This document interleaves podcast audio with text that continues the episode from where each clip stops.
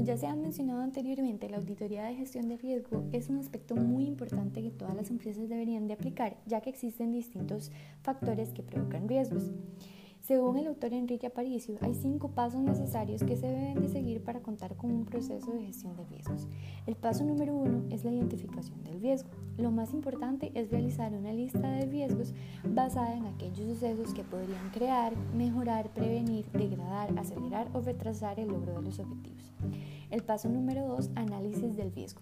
El objetivo es proporcionar la información necesaria para evaluar los riesgos y tomar decisiones acerca de si es necesario tratarlos, así como las estrategias y los métodos más adecuados. El paso número 3 es la evaluación del riesgo.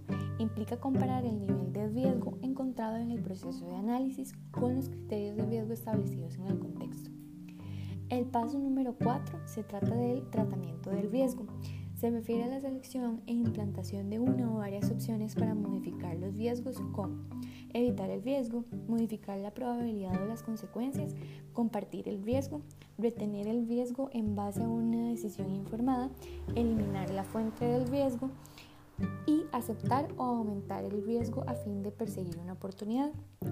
Y el paso número 5, seguimiento y revisión, con la finalidad de asegurar que los controles son eficaces y eficientes, analizar y sacar conclusiones de los sucesos, detectar cambios en los criterios de riesgo e identificar riesgos emergentes.